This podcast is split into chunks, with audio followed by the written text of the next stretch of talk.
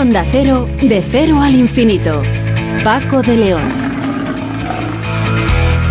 Señoras y señores, muy buenas madrugadas y bienvenidos a esta cita semanal que tenemos aquí en Onda Cero en este programa diferente para gente curiosa. Como siempre, dos horas por delante para hablar de los asuntos que más nos interesan, la ciencia, la historia, la música y más asuntos. Vamos a, vamos a empezar hablando con Pedro Linares, que es director de la Cátedra de Energía y Sostenibilidad de Comillas ICAE. Ojo Ojo porque los expertos lo advierten con insistencia y sin paños calientes. O paramos de emitir CO2 o la cosa se va a complicar mucho. No es que vaya peor, es que se, vaya, se va a complicar bastante. El planeta parece gritar ante la situación a la que hemos llegado y el tiempo va pasando sin tomar decisiones que hagan revertir este peligro ya muy preocupante. Sonsoles Sánchez Reyes hoy nos trae la curiosa historia de la mano del oso que pinta una garra en una puerta en un lugar determinado. Bueno, disfrutaremos de esos paseos con, por la historia con Sonsoles Sánchez Reyes. También vamos a hablar con Daniel López, que es jefe del Grupo de Biología de las Infecciones del Centro Nacional de Biotecnología que ha dirigido, ha dirigido Daniel López, una investigación por la que han descubierto cómo el patógeno Staphylococcus aureus capta ADN de las células infectadas para reparar su propio material genético durante el proceso de la infección. Este resultado obtenido puede ser muy útil para combatir un asunto ya preocupante como son las infecciones hospitalarias. Manuel Valiente es el autor principal de un trabajo desarrollado en el Centro Nacional de Investigaciones Oncológicas en el que han puesto han propuesto, mejor dicho, una estrategia para que los pacientes con metástasis en el cerebro que no responden a la radioterapia puedan beneficiarse de ella. Y en Héroes sin capa, nuestro tiempo dedicado a la seguridad y emergencias con David Ferrero, hoy vamos a hablar de la celebración de El Mundo Hacker Day, un gran evento sobre ciberseguridad y hacking que ha reunido a expertos internacionales. Y por supuesto, vamos a disfrutar de la música de nuestro invitado musical, que hoy es el gran Willie Nelson.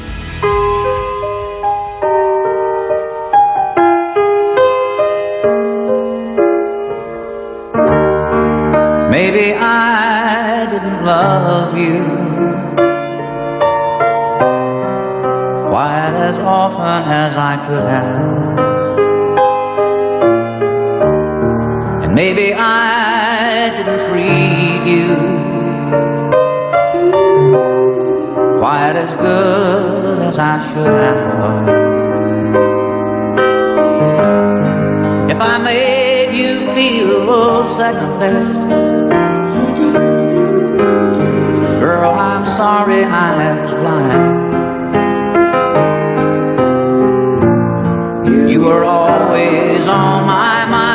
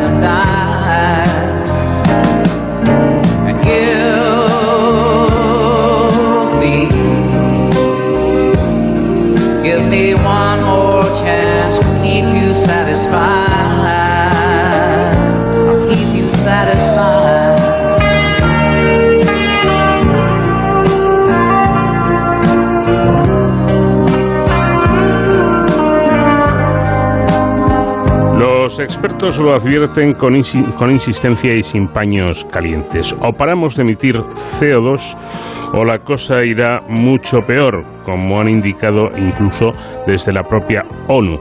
Debemos alcanzar el pico de emisiones en 2025 y reducir un 43% las emisiones en el año 2030. Mientras España parece que mejora, según los datos eh, que han sido presentados por el Observatorio de Energía y Sostenibilidad de la Universidad Pontificia de Comillas IBP. Vamos a entrar en detalle con Pedro Linares, que es director de esta cátedra de energía y sostenibilidad de comillas ICAI y experto en sostenibilidad y cambio climático. Pedro, ¿qué tal? Buenas noches.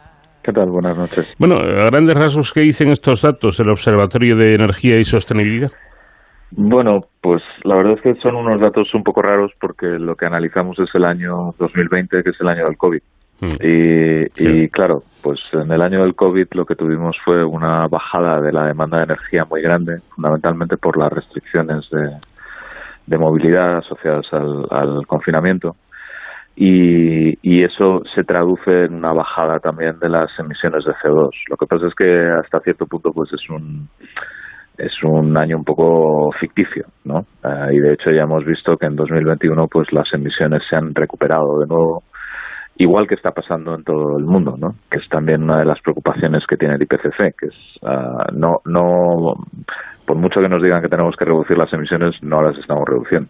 Uh, después del eh, de este momento particular que hemos sufrido con el COVID, pues eh, nos hemos vuelto a poner las pilas en las emisiones.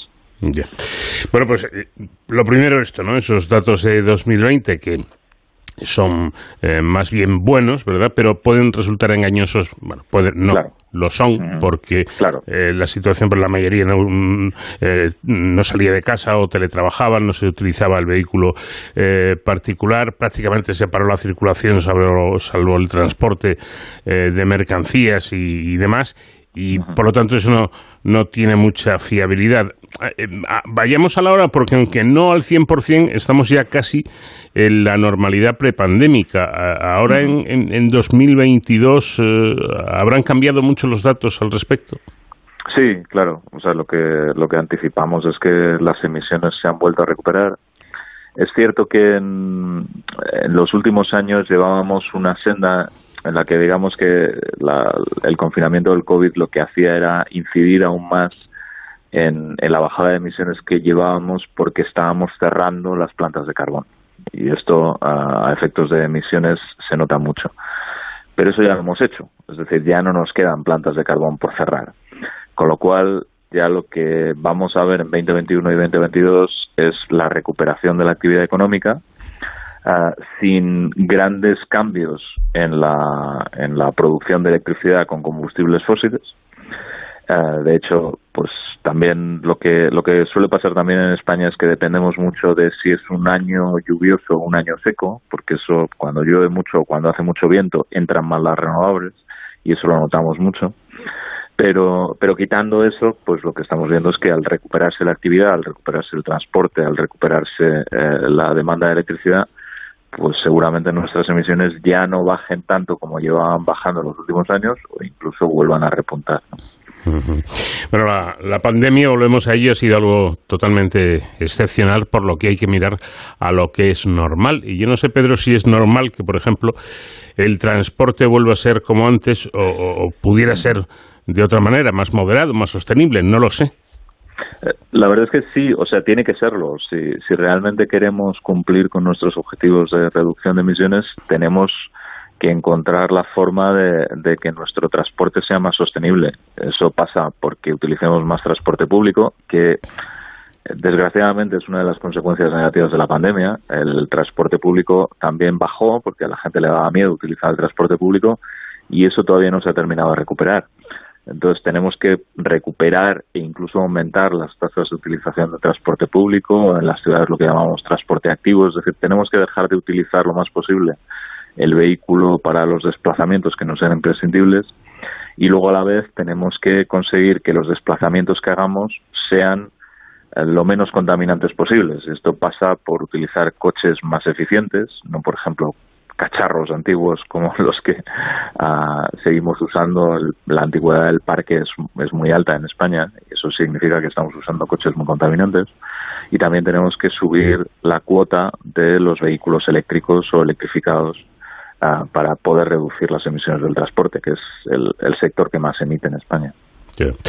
No obstante, mm, eh, hay un transporte fundamental, vital incluso, eh, que resulta a su vez, eh, por lo que he leído en el informe, uno de los más contaminantes. Hablo del transporte de mercancías. ¿Hay solución? ¿Al menos hay forma a corto plazo de hacerlo más sostenible? A corto plazo es complicado. somos un país que por un lado dependemos mucho del transporte de mercancías por carretera, mucho más que otros países de nuestro entorno otros, en otros países lo que hacen es utilizar más el transporte ferroviario para transportar mercancías. Nosotros aquí estamos en tasas muy bajas. Eh, eso no quiere decir que no lo podamos hacer, pero sí que necesitamos algunas transformaciones y algunos cambios culturales también. ¿no? Entonces, a corto plazo es complicado reducir eh, las emisiones del transporte de mercancías, que es aproximadamente un 35% de las emisiones del total. Mm. Es decir, el, sector del transporte es el que más emite y dentro del sector del transporte las mercancías suponen aproximadamente un 35%. Entonces, claramente tenemos que reducirlo porque además, como estamos reduciendo ya, gracias a las mejoras en los vehículos ligeros, estamos reduciendo toda la otra parte, pues cada vez más el transporte por mercancías se va a quedar como, como el, reto mayor que vamos a tener, ¿no? Mm. Pero a corto plazo es complicado, sí. Bueno, pues al, problema de la contaminación que, esto genera, ahora, Pedro, eh, yo diría que hay que añadir los altísimos precios del combustible. Es lo del chiste de Abundio, ¿no? Que vendió el coche para comprar gasolina, pues algo, así. ¿La poderosa razón económica eh, crees que dinamizará, dinamizará el cambio? Yo creo que ahora esto nos lo preguntan mucho, ¿no? Si, si, si esta crisis que estamos viviendo con la invasión de Ucrania y, el impacto que está teniendo los combustibles, si va a servir para algo, ¿no? Nosotros sí creemos que, que, como nos ha pasado con el agua a veces, ¿no?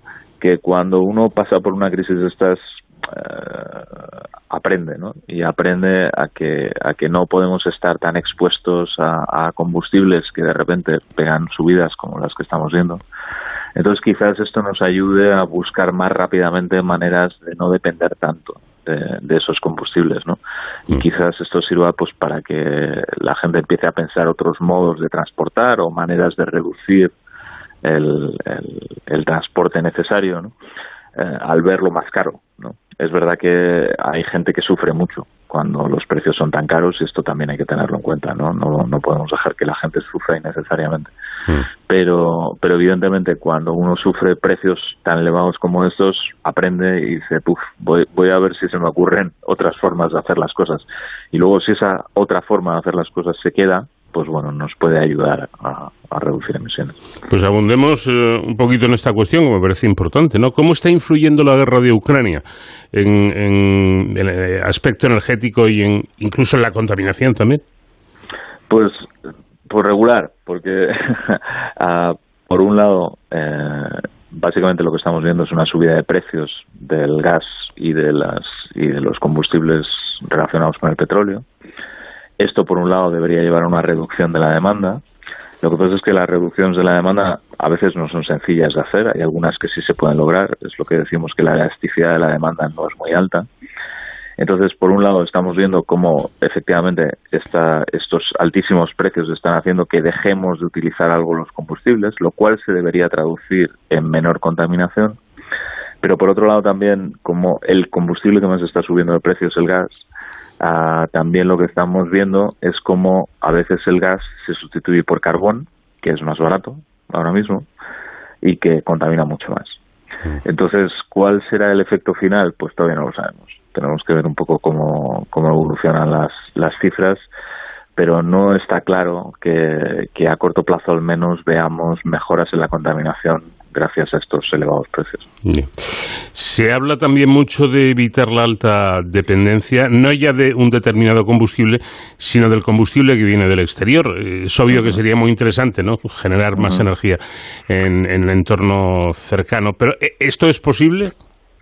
Bueno, es posible a medio plazo, es decir, los, los planes que hay establecidos para España de la senda de transición energética y descarbonización, en la medida en que cada vez vamos a ir generando más electricidad, por ejemplo, con renovables, y cada vez vamos a ir sustituyendo más los combustibles fósiles, que son los que importamos fundamentalmente, por combustibles basados en esas energías renovables que estamos generando dentro, pues nos van a llevar a un cambio muy importante en esa dependencia energética. Vamos a, pasar de ser un país que, que depende casi en un 90% de la energía importada a, casi generar toda la energía que vamos a necesitar, ¿no? lo cual evidentemente es muy importante. Eso yo también siempre me gusta ponerlo en contexto, es decir, la dependencia en sí no es necesariamente mala, eh, lo importante es el riesgo. Eh, lo, que, lo que debe medirse es, la vulnerabilidad. Eh, incluso aunque estuviéramos produciendo aquí petróleo y gas, como por ejemplo les pasa a Estados Unidos, eso no quiere decir que no estén expuestos a altos precios como estamos ahora. ¿no? Entonces, la dependencia mm, lo importante es traducirla a efectos de vulnerabilidad.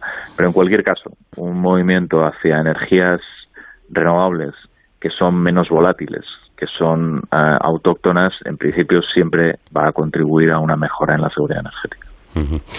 Em, vamos a ver, dicho de otra, forma, las, las energías limpias lo son en realidad y sobre todo son factibles en las cantidades demandadas? Eh, si lo hacemos bien, sí. Es decir, eh, lo que no se puede es hacer pasar de 0 a 100 en, en dos años. ¿no? Pero si lo vamos haciendo con una senda tal como está previsto, en la cual vayamos incorporando cada año un poquito más, eh, esto va a permitir que las tecnologías de almacenamiento, que son las que hacen falta para integrar cada vez más esas energías limpias, se vayan desarrollando y vayan abaratando. Entonces, nosotros pensamos, aquí en el instituto hemos hecho bastantes análisis y pensamos que técnicamente no debería ser un problema llegar a los niveles que están previstos de energías limpias en 2030, 2040 o 2050. Es decir, hay tiempo para irse acomodando a ello y para ir preparando el sistema. Ah, razonablemente. ¿no? Como digo, lo que no podemos pensar es eh, que dentro de cinco años toda la energía sea renovable, porque seguramente eso no, no seremos capaces de, integrarlo. Pero a los plazos a los que se están manejando, si pensamos que es técnicamente y económicamente factible. Y te decía si, si realmente estas llamadas energías limpias en realidad lo son, porque porque también suponen eh, muchos desechos, residuos, por ejemplo el tema de las baterías, o yo que sé, la eólica que llena los campos de, de, estas cosas. sí, como, como siempre decimos, la, la, energía más limpia es la que no se usa. ¿no? Eh, las energías limpias, aunque las llamemos así, también tienen problemas y tenemos que ser capaces de manejarlos. ¿no? Ah, tienen impactos visuales. Es, verdad que tienen otro tipo de impactos, ¿no? Pero incluso también tienen emisiones de CO2 mucho menores que las de los fósiles, pero también, es decir, cualquier tipo de energía, cualquier tipo de tecnología que utilizamos va a tener unos impactos ambientales. Y esto, pues evidentemente hay que gestionarlo correctamente y tratar de minimizarlo. Es decir, por ejemplo, si tenemos que poner eólica, pues vamos a intentar ponerla en los sitios donde el impacto sea menor. Lo mismo pasa con la fotovoltaica, ¿no? Vamos a intentar eh, desarrollar tecnologías, ya se están desarrollando, tecnologías de baterías que dependen menos de materias raras que no solo pueden generar impactos en sus residuos, sino también en su explotación. Es decir, muchos ah, de los metales que necesitamos para estas tecnologías de almacenamiento se obtienen en condiciones muy cuestionables. Entonces, también todo lo que seamos capaces de, y como digo, ya lo estamos haciendo, todo lo que seamos capaces de de evolucionar hacia tecnologías que generen menos impacto, evidentemente siempre va a ser mejor. Pero sí, no hay ninguna tecnología limpia, lo que sí que hay es unas más limpias que otras y sobre todo unas que nos permiten ahorrar emisiones de CO2 mucho más que otras. Bueno, volviendo al, tema de, la guerra y su influencia en, todo este asunto, eh, imagino que algunas reformas, incluso algunas actuaciones de más eh, corto, largo o medio plazo, habrán quedado aparcadas por, esta, por este asunto. Bueno, sí, por ejemplo, una cosa que se esperaba con bastante expectación y que nosotros siempre habíamos demandado mucho es cuando uno quiere hacer esta transición energética y abandonar los combustibles fósiles, pues lo primero que tienes que hacer es encarecerlos, ¿no? Tienes que hacer que la gente no, no los consuma. Eh, y esto va asociado pues a una reforma de la fiscalidad, ¿no? de los impuestos que pagamos por la energía, cómo los pagamos, por qué fuentes tenemos que pagar más impuestos y menos. ¿no? Esto lo estábamos esperando y demandando mucho, pero claro, ha venido la crisis y ha, disparatado los precios, pues evidentemente, este no es el momento seguramente de, hacer algunas cosas. Eh, pero bueno, ah, como digo, ah, eso no quiere decir que, haya otras reformas que no se puedan ir haciendo. Eh, si la respuesta en parte que tenemos a esta crisis es aumentar la velocidad de, de transición hacia las energías renovables, también hay reformas que necesitamos en el sistema, eh, por ejemplo, en el sistema eléctrico o, en, el sector del transporte para ir incorporándolas cada vez más. Entonces, yo creo que sí que hay. la guerra, evidentemente, requiere determinadas medidas de emergencia, pero también no podemos parar en, la implantación de políticas que nos hacen falta para ir adaptándonos a ese nuevo sistema. Por cierto, ¿qué importancia tiene la reforma fiscal tan demandada por su cátedra en este tema? Pues la verdad es que, o sea, para la transición nos parece fundamental. Es decir, nosotros aquí en, en España teníamos una situación anómala en cuanto a que estábamos pagando mucho menos que otros países por combustibles contaminantes Ah, había incluso problemas de comparación entre los combustibles. Eh, estamos yendo hacia un sistema en el que la electricidad cada vez va a jugar un, papel más grande y a veces la electricidad estaba pagando mucho más impuestos que incluso las energías renovables estaban pagando más impuestos que energías más contaminantes como el petróleo o el gas. Nosotros siempre decíamos que eso había que corregirlo, había que darle las señales a los agentes y decirles, oye, si consumes esta energía estás contaminando y por tanto tienes que pagar, ¿no? Eso había que arreglarlo y, la manera de arreglarlo era con esta reforma fiscal. ¿no? Si queremos reducir las emisiones del transporte, tenemos que decir a la gente que si quiere comprarse un todoterreno que consuma mucho CO2, que consuma mucha gasolina y por tanto emita mucho CO2, eh, esto lo tiene que pagar, ¿no? Y esto tampoco se estaba haciendo. Y, por ejemplo, la reforma fiscal, pues es una de las cosas que plantea, ¿no? Entonces, hay muchas cosas que evidentemente no se pueden lograr solamente con señales de precio, pero hay otras que sí. Y, en ese sentido, por la reforma fiscal sí que nos parece muy importante para decirle a la gente por dónde tenemos que ir ¿no? y qué tipo de compras y qué tipo de usos tiene que hacer de la energía. Bueno, mm, sin embargo, existe la, por un lado la urgencia y quizás debido a la excepcionalidad de algunas medidas en, en, este, en este contexto. ¿Cómo meter mano ahí? Bueno, nosotros lo que planteamos es que evidentemente, como he dicho antes, no puedes dejar que la gente sufra innecesariamente por, ah, por la situación que estamos viviendo. Pero hay gente que puede, ah, por decirlo así, asumir ese sufrimiento porque tiene capacidad económica para ello y hay otras y hay otra que no, ¿no? Entonces nosotros lo que planteamos es que no podemos ah, cuando está, desplegamos medidas de emergencia para luchar contra esta crisis no pueden ser indiscriminadas. Tenemos que dirigirlas hacia los sectores más vulnerables.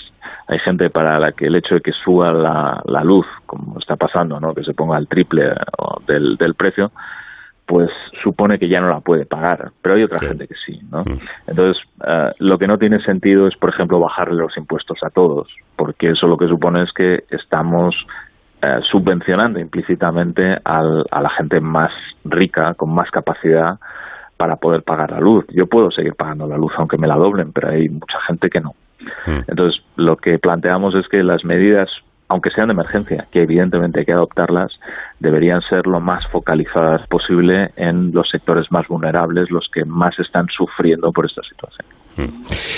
Bueno, da mm, la sensación de que quizás vamos un poco despacio o nos estamos eh, tomando el asunto con demasiada calma. Em, puede deberse, pregunto, ¿eh? puede deberse, al menos en parte, a que no sabemos muy bien qué hacer.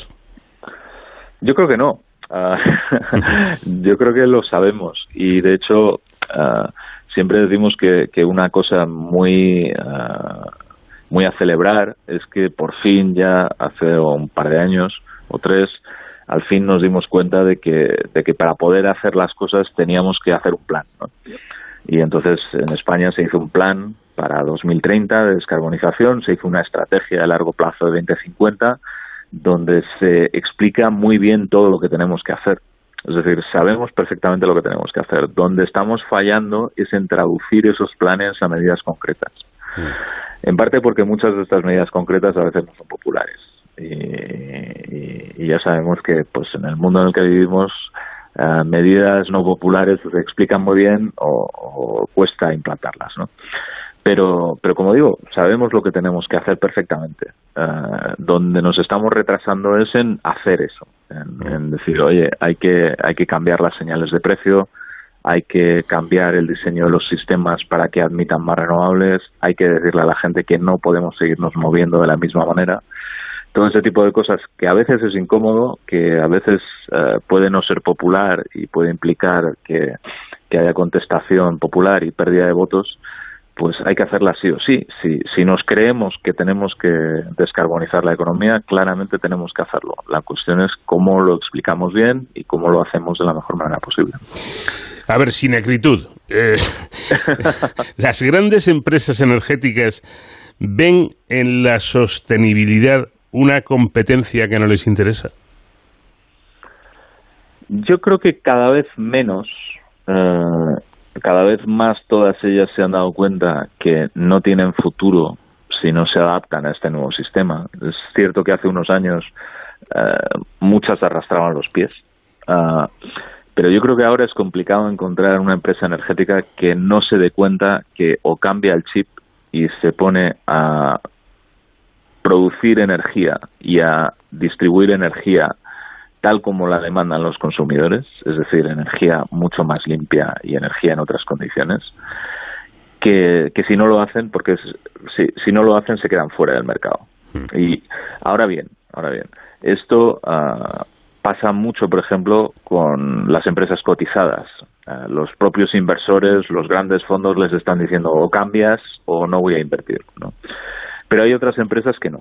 Hay otras empresas, por ejemplo, las empresas nacionales, que no están sujetas a esta presión por parte de los inversores, que, sí que siguen arrastrando los pies y siguen sin cambiar el, sistema.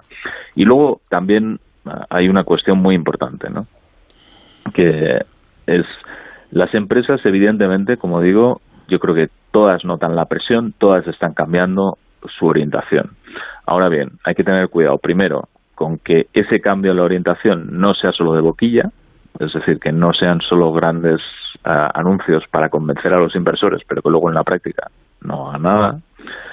Y luego también es muy importante que en ese conjunto de cosas que nos dicen que quieren hacer en esta nueva imagen, eh, ahí entre la eficiencia energética. Y eso es problemático porque todas las empresas energéticas lo que quieren es vender energía. Claro. ¿no? Y, ahí es importante el papel que juega la eficiencia. Para poder cumplir todos estos objetivos tenemos que consumir menos energía. Entonces, falta todavía un paso por dar, que es que las empresas, en vez de vendernos energía, nos vendan servicios, ¿no? que es algo que también llevamos hablando 20 años y nunca conseguimos. Mientras las empresas sigan interesadas en vendernos energía, nunca vamos a poder desplegar todo el potencial que tenemos de eficiencia. ¿no? Entonces, eso también tenemos que arreglarlo. Tenemos que, por un lado, hacerlo ver a las empresas, a veces habrá que mandarle las señales apropiadas, pero también los propios inversores deben darse cuenta de que vender, vender, vender, pues a veces no es lo mejor si realmente queremos ir por este lado. Bueno, y por último, 2025 y 2030 eh, están ahí, muy cerca. ¿Llegaremos a tiempo? yo creo que no. Directamente. sí, yo creo que hay que ser consciente. O sea, yo creo que hay que ser realista. Eh, eso no quiere decir que no debamos intentarlo. Hmm. Yo, yo creo que, o sea, no, no hay que bajar los brazos, evidentemente. Eh, pero tenemos que cambiar mucho las cosas para poder llegar a ese 43% de reducción que nos pide el IPCC o al pico de emisiones en 2025 o a los compromisos nacionales que tenemos eh, quiere, como digo, esto no supone que, bueno, pues entonces como no llegamos, no, vamos a ver, eh, como, como bien sabe todo el mundo, el que no lleguemos no quiere decir que no estemos mucho mejor si nos acercamos más que si nos acercamos menos. Por tanto, yo creo que hay que seguir poniendo todos los esfuerzos, pero también hay que ser consciente de que a la marcha que vamos, mucho tienen que cambiar las cosas para que realmente seamos capaces de conseguir esos objetivos que nos hemos puesto.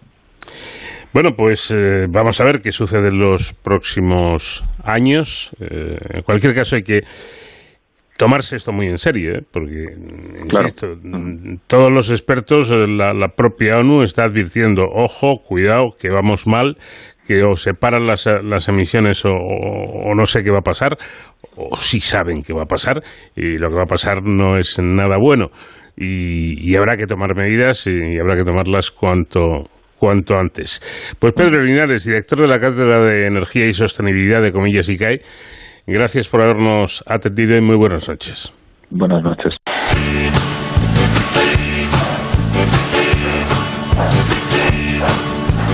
Riding on the city of New Orleans,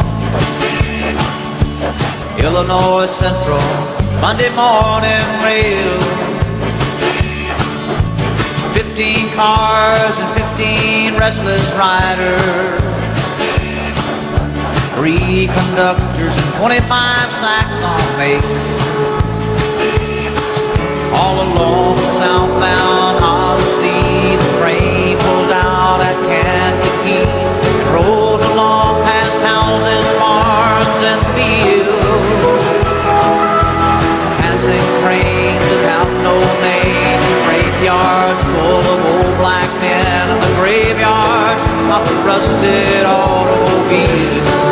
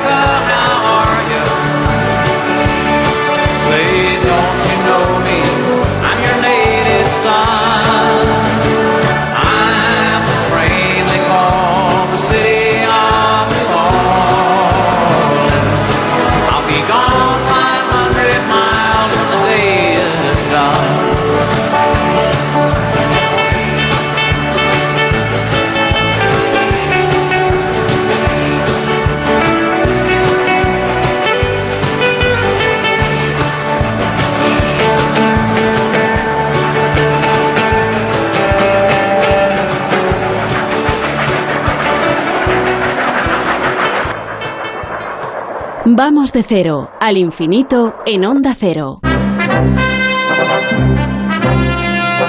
La mano de un oso es el punto de partida de esta historia que hoy nos trae Sonsoles Sánchez Reyes. ¿Qué tal, Sonsoles? Buenas noches. Muy buenas noches, Paco. Y es que en la puerta de la iglesia de la localidad abulense de Navacepeda de Tormes hay clavada una mano de oso pardo que hace dos décadas fue protegida con una placa de metacrilato. El premio Nobel de Literatura Ernest Hemingway, 1899-1961, la menciona en su novela Por quién doblan las campanas. Y así empezamos la historia de hoy. Dos grupos de investigación, uno del Museo Nacional de Ciencias Naturales y otro del Centro Mixto de Evolución y Comportamiento Humanos, dirigido por el paleontólogo Juan Luis Arzuaga, codirector de las excavaciones de Atapuerca, han tomado pequeñas muestras de la mano para obtener ADN y estudiar las relaciones de parentesco del oso de Navasepeda con otros de la península ibérica. La última cita conocida hasta ahora de osos pardos en el sistema central la recoge el historiador Gonzalo Argote de Molina en Discurso sobre la Montería de 1582. Narra como, siendo príncipe Felipe II, mató un oso de un arcabuzazo en las proximidades del Monte del Pardo, en Madrid. La datación de la mano de oso de Navasepeda aproxima a esas fechas y abre la posibilidad de que el ejemplar pudiera haber sido uno de los últimos osos de Gredos y, por extensión, del sistema central. No hay duda de la presencia de osos en esa zona de Gredos. El libro de Montería de Alfonso XI, de mediados del siglo XIV, menciona que las gargantas de Gredos es un buen monte de oso en verano, citando lugares como Valbellido, Collado Tejado o Collado de la Fuesa, que sin duda tienen relación con los actuales Barbellido, Collado Tejado o Cañalagüesa, cerca de Navacepeda.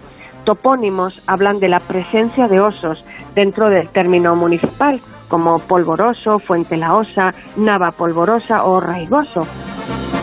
Hemingway, con 30 años, visitó la Sierra de Gredos en junio de 1931, como relataba en una carta a su amigo, el escritor John Don Pasos. ¿Has estado alguna vez en la Sierra de Gredos? Barco de Ávila es un pueblo maravilloso. Mientras estuvimos allí maté un lobo. La garra de un oso está clavada en la puerta de la iglesia. Buenas truchas, el río Tormes que fluye hasta Salamanca. Cabras salvajes. Se come mejor que en botín. Los mismos platos, habitaciones grandes y limpias, sin chinches, terriblemente inteligentes. Toda la gente amable. Una vieja bandera de Garibaldi de la Primera República en la verbena de San Juan. Todo por ocho pesetas al día. El motivo del viaje de Hemingway a España en 1931 era recopilar material para escribir un libro sobre la fiesta de los toros. En Por quién doblan las campanas, el personaje de Anselmo, figura paterna y mentor del protagonista, Robert Jordan, dice ser natural del barco de Ávila. El autor siempre alude a él por su nombre de pila, sin apellido, y se permite la licencia de atribuir a Anselmo la caza del oso, cuya pata preside la puerta de la iglesia de Navacepeda de Tormes, e incluso Anselmo precisa que la caza tuvo lugar hace seis años, en 1931, año de la visita de Hemingway a El Barco de Ávila, ya que la acción de Por quién doblan las campanas se sitúa en 1937. Hoy sabemos que eso es un anacronismo, ya que se ha determinado con una probabilidad del 95,4% en la muestra tomada, unos pocos gramos de hueso, mediante el método de carbono 14 en el laboratorio Angstrom de la Universidad de Uppsala, en Suecia, que la pata pertenece a un oso pardo muerto entre 1450 y 1640. El estudio fue publicado en la revista Molecular Ecology. Aunque no consta ningún documento escrito que date de manera fidedigna la historia de la mano del oso de Navacepeda, denominación que los naturales del lugar utilizan habitualmente en vez de pata, la leyenda habla de que se trata de un exvoto de un segador que logró salvarse del ataque de un oso utilizando su guadaña.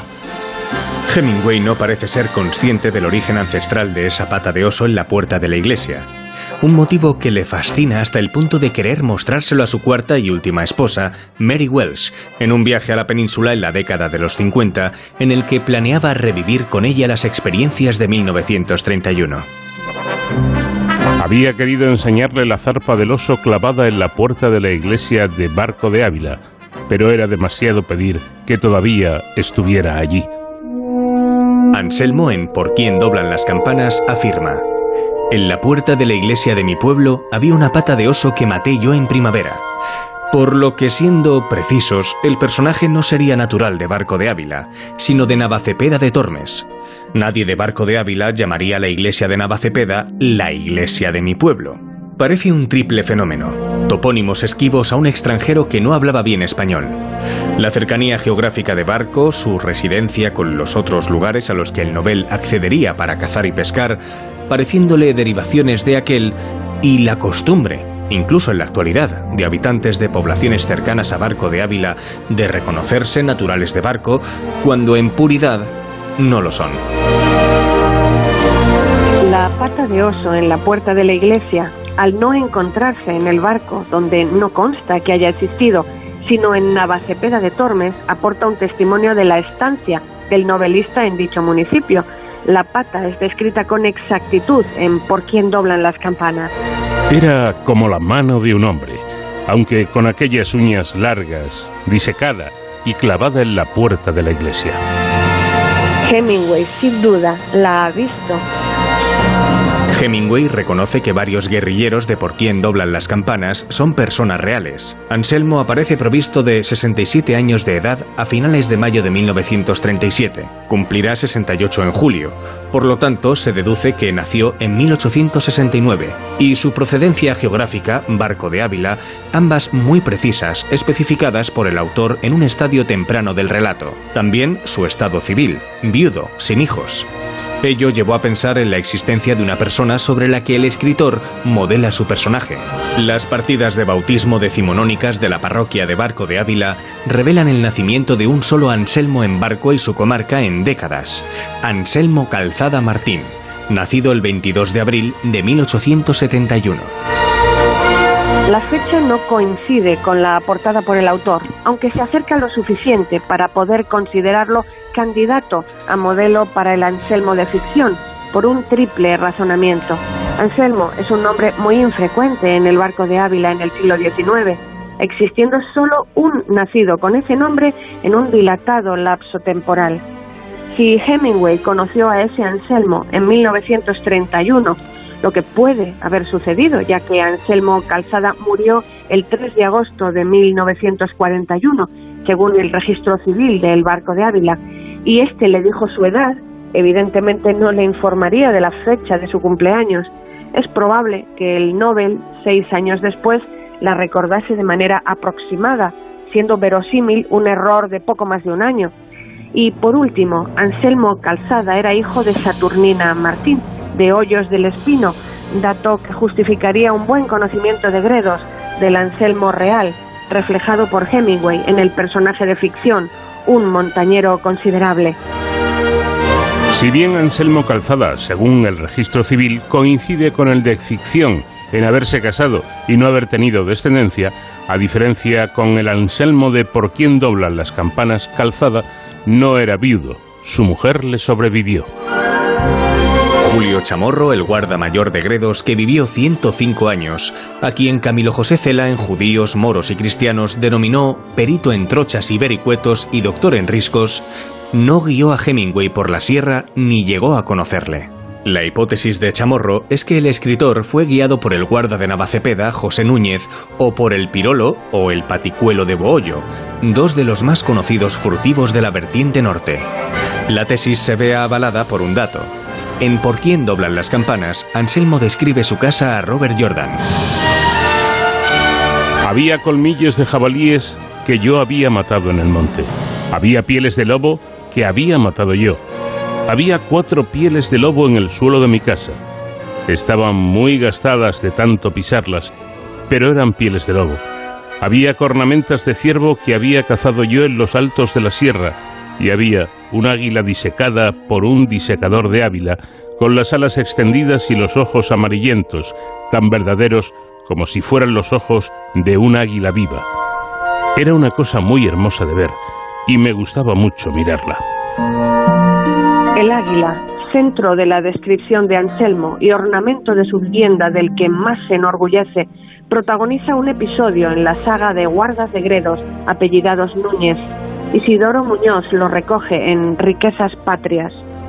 Cuenta el guarda Antonio Núñez de Navacepeda que un día y acompañado de su hijo José Núñez salió a dar una batida a los lobos y se encontraron un nido de águila fiera en el risco de Roncesvalles.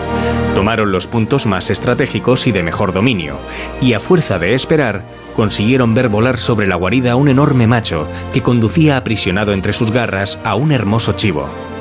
Acechado convenientemente, le dejaron que se acercara todo lo más posible para no correr peligro de errar en el blanco, pues con sus terribles garras, el tremendo pico encorvado y sus descomunales alas, un metro treinta centímetros, dice que le daban escalofríos pensar si al acometerle les marraban las escopetas. Afinada convenientemente la puntería, dispararon, y el macho rodó herido a lo más profundo del barranco. Allí se defendió terriblemente al quererlo cobrar los perros, y como llegara la noche, tuvo necesidad de quedarse allí el hijo, sin otra cena que media perdiz y el rabo de un chivo que cogió en el nido, lo que, asado, le sirvió de cena.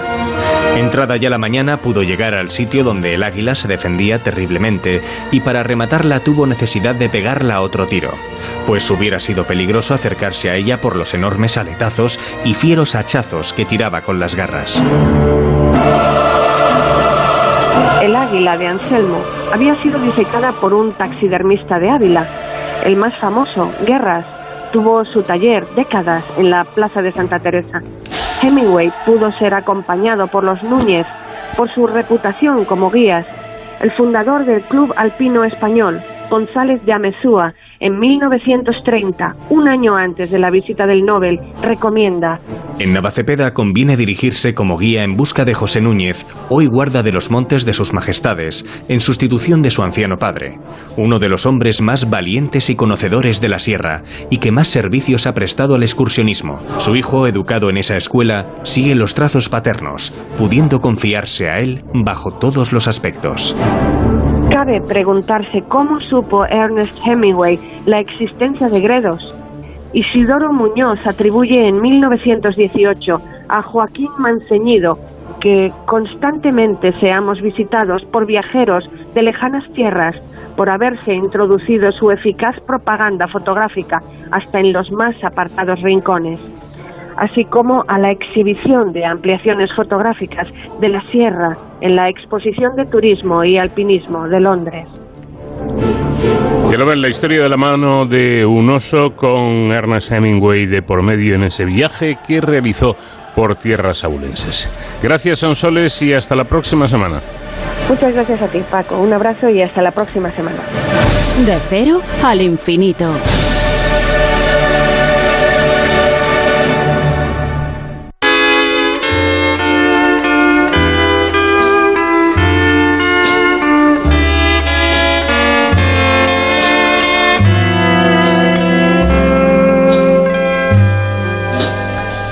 Crazy. Crazy for feeling so lonely.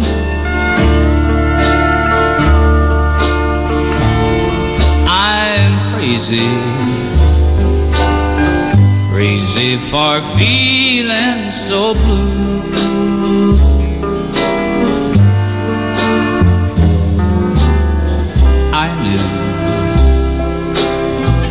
Love me as long as you wanted. And then someday you'd leave me for somebody new.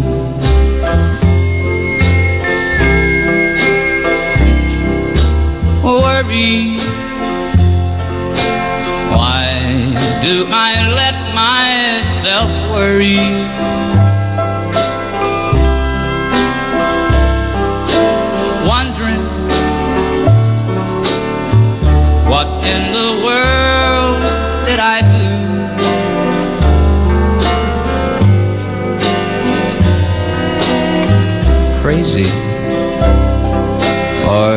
Thinking that my love could hold you.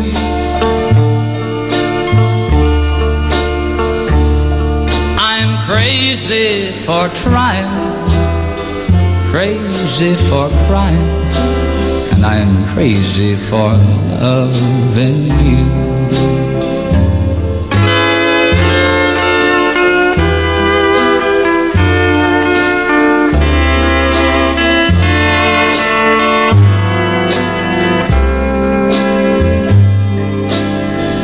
Crazy, crazy for feeling so lonely. I'm crazy, crazy for feeling so blue.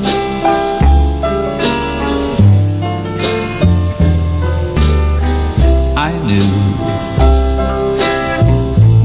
loved me as long as you wanted. And then someday you leave me for somebody new.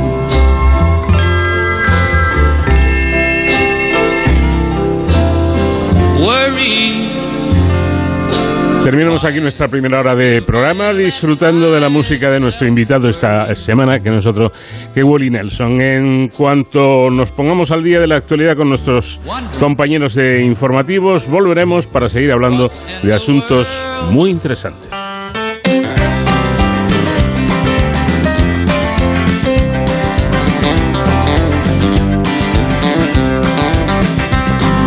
Roll me up and smoke me when I die.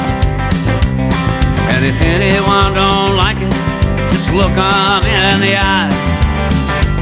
I didn't come here and I ain't leaving, so don't sit around and cry. Just roll me up and smoke me when I die. Now you won't see no sad and teary eye.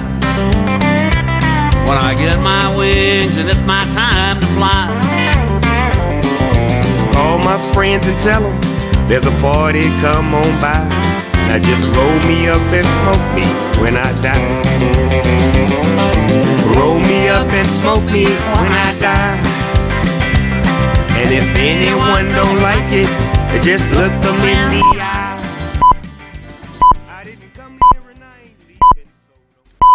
Son las 5, son las 4 en Canarias.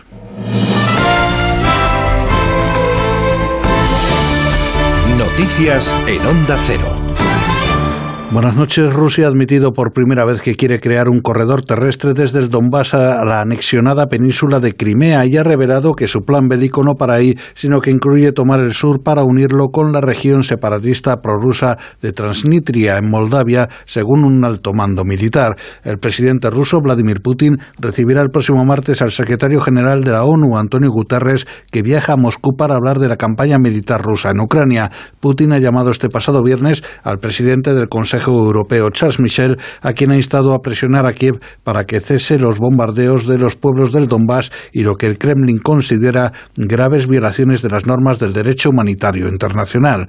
Entre tanto, el gobierno ucraniano ha hecho un llamamiento a los residentes en Mariupol para que estén listos ante una posible evacuación, tras haber fallado en la jornada de este viernes los corredores humanitarios en la asediada ciudad. El punto de recogida para la evacuación de civiles es el mismo que estaba fijado en el día anterior que fue cancelado por un bombardeo ruso que obligó a cerrar el corredor humanitario.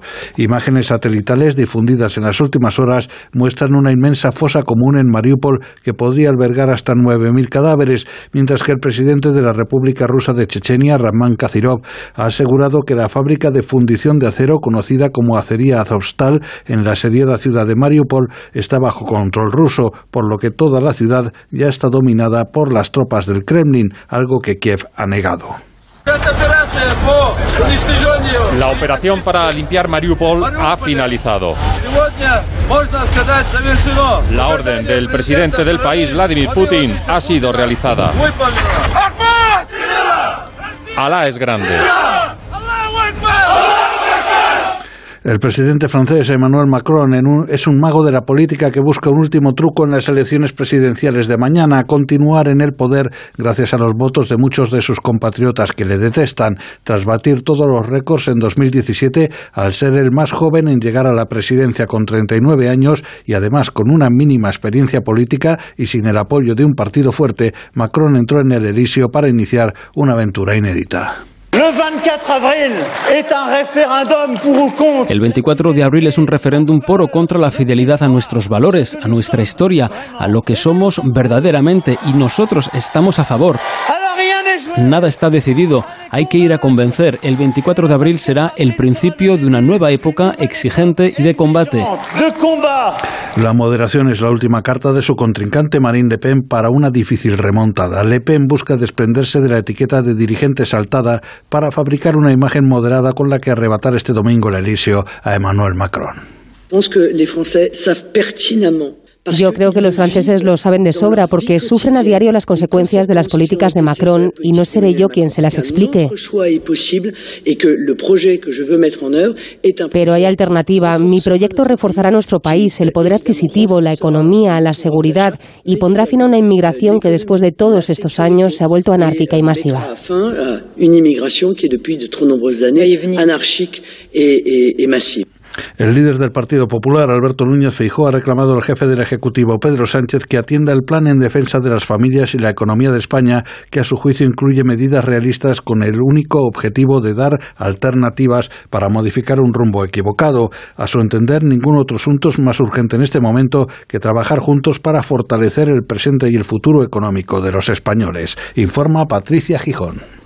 Sin el logo del PP y con el escudo de España. Así ha llegado el plan económico del Partido Popular a Moncloa, un documento de 41 páginas en las que se apuesta por bajar los impuestos a las rentas bajas y medias, agilizar los fondos europeos, acometer reformas estructurales y reducir gastos innecesarios en la administración. El líder del PP, Alberto Núñez Feijó, adjunta una carta en la que recuerda a Pedro Sánchez que no hay nada más urgente que trabajar juntos para hacer frente a la crisis. Anticorrupción ha abierto diligencias de investigación sobre 13 contratos de adquisición de material sanitario y de adjudicación de ayudas por parte del Gobierno central denunciados por un diputado del Partido Popular de la Asamblea de Madrid después de que esta misma Fiscalía comenzara a investigar el contrato de compra de mascarillas del, que cobró el hermano de la presidenta de la Comunidad de Madrid, Isabel Díaz Ayuso. Y los padres de Madeleine McCann, Kate y Jerry McCann, han saludado los progresos en las pesquisas sobre la desaparición de su hija en Portugal en 2007, después de que el alemán Christian Bruckner haya sido acusado formalmente como sospechoso por los investigadores. Es todo, más noticias dentro de una hora y en ondacero.es. Síguenos por internet en ondacero.es.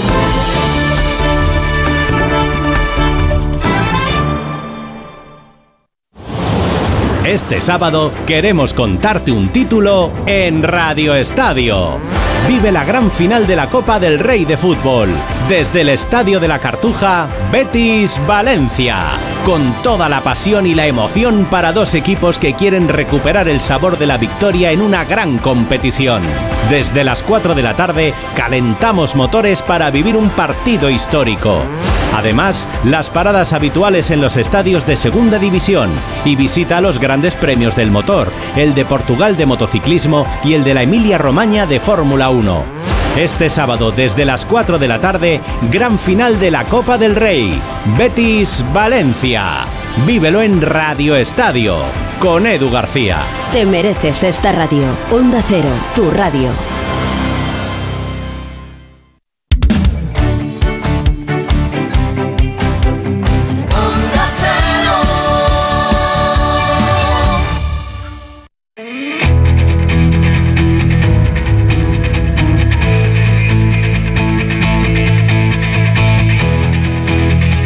Onda Cero, de cero al infinito. Paco de León.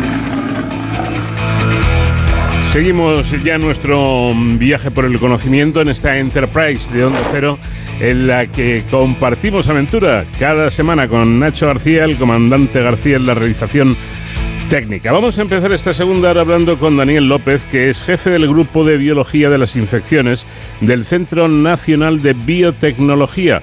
Eh, Daniel ha dirigido una investigación por la que han descubierto que el patógeno Staphylococcus aureus capta ADN de las células infectadas para reparar así su material genético durante el proceso de infección. Este resultado puede ser muy útil, muy interesante para luchar contra las infecciones hospitalarias.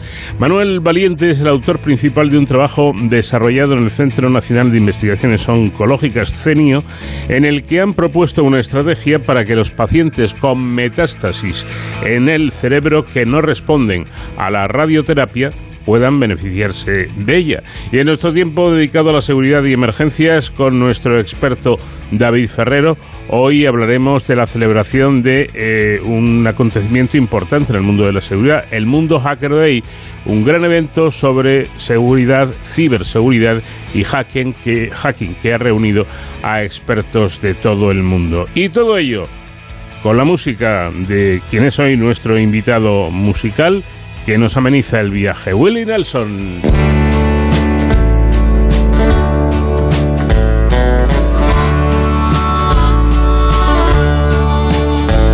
Oh Lord, it's hard to be humble when you're perfect in every way. I can't wait to look in the mirror, cause I get better looking each day.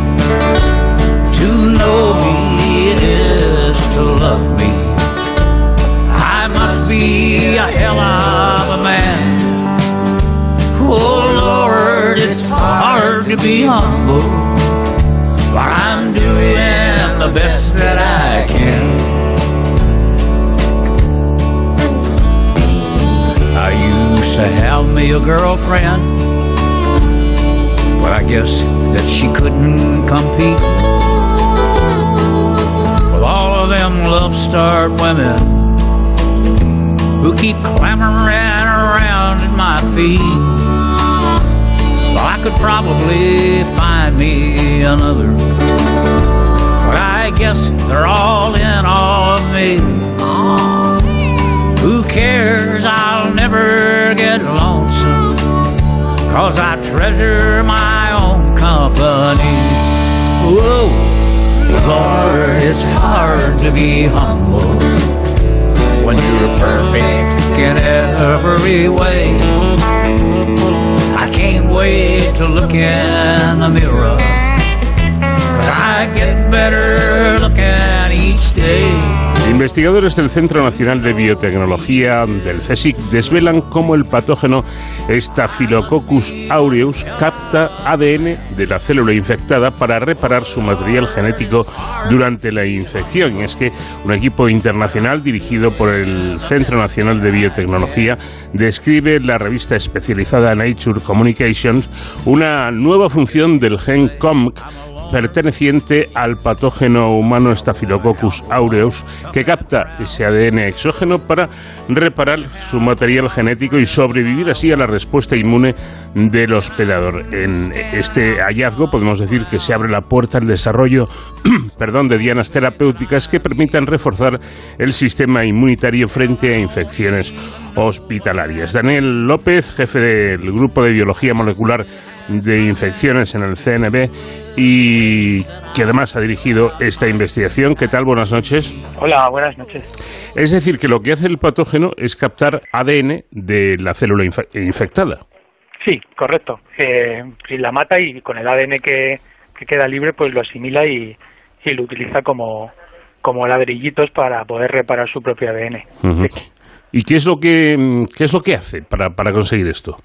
Bueno, pues eh, hay un, como una especie de motor en la, en la membrana de, de las bacterias que hace que hace que se integre ese ADN, se incorpore y eh, generalmente se pensaba que se utilizaba para, para adquirir genes nuevos y para, para poder eh, adquirir la resistencia a los antibióticos y, y para poder variar su genoma, pero pues bueno, en este estudio lo que describimos es que hay algunas especies bacterianas muy virulentas que, que no lo utilizan para eso, lo utilizan para, para poder reparar su ADN del daño que le causa el sistema inmune. El sistema inmune, eh, uno de los objetivos para evitar la infección es dañar el ADN, el ADN de las, de las bacterias y, y este sistema lo que hace es prevenirlo. Ujú. Eh, esto, si no me equivoco, es lo que se conoce como competencia natural, ¿no es así? Sí, sí, esto se llama competencia natural y en muchas bacterias existe pues para para modificar su o para variar los genomas de las bacterias para adquirir nuevos genes y en fin está muy relacionado con la evolución. Eh, pero como ya he dicho antes se se tenía el concepto de competencia natural estaba íntimamente relacionado pues, casi exclusivamente relacionado con con adquirir genes nuevos y con adquirir nuevas eh, capacidades en las bacterias nunca para nunca nu- como un objetivo de reparación de daño Em, Podríamos decir que mediante este mecanismo la bacteria modifica su propia información genética. En principio, eh, con este mecanismo la bacteria puede modificar su información genética. Lo que pasa que eh, este trabajo empezó, eh, empezamos a investigar en este trabajo porque hay muchas bacterias como el estafilococo, como el- la bacteria objeto de este trabajo, que aunque tienen esta maquinaria, no modifican su información genética. O sea, que la maquinaria esta de competencia, que en teoría sirve para modificar la información genética de la bacteria, en algunas especies existe, pero no existe para eso. Entonces empezamos a pensar que, bueno, pues eh, debe de existir para otra cosa, debe de generar al- alguna otra función. Y empezamos a investigar qué posibilidades había, qué profesionales tenía esta, esta maquinaria para poder, cuál sería la función real. Eh, y ya pues lo que nos puso en pista es que cuando hicimos, eh, cuando rompimos ese motorcito que, que hablo de, que se llama el, el- que, el COM, el, motor COM que, que internaliza el ADN, nos dimos cuenta que, los, que esos mutantes que no tenían motorcito no eran capaces de infectar, eh, no, no desarrollaban infecciones. Y ya empezamos a trabajar en, en una posible eh, implicación de esta maquinaria en, en protegerse del daño del sistema inmune. Mm. Pero señalan ustedes también que quedaba por resolver una, una incógnita relacionada con la información genética responsable de, de esta función, ¿no? Sí, porque el- la realidad es que esta maquinaria de competencia está en, muchas especies bacterianas, muchas de ellas eh, no son no son capaces de, de variar su genoma, o sea, de modificar su genoma con esta competencia. Hay algunas que sí y que se ha demostrado que la competencia sirve para para alterar la información genética, pero pero otras muchas no son capaces de hacerlo. Entonces es, eh, eh, la pregunta que estaba en el aire durante décadas era, pues, ¿para qué sirve realmente esta maquinaria? Si, si es verdad que en algunas bacterias se utiliza para, para incorporar nuevos genes, pero en estas otras no, no, no se utiliza para eso, eh, ¿cuál es? Y se ha conservado, y la evolución la ha conservado en el tiempo, tiene que tener otra funcionalidad, tiene que tener otra misión en las bacterias que todavía no conocemos. Y con este trabajo, pues lo que, lo que lo que proponemos nosotros es que sí que sí que tiene otra función y que es por eso por lo que se ha conservado en otras bacterias que no son capaces de modificar su genoma y, y esa función es pues para protegerse del daño del sistema inmune. Podríamos decir, por lo tanto, que con este trabajo no se ha obtenido eh, aún la respuesta, pero han señalado un camino para, para resolver esa incógnita.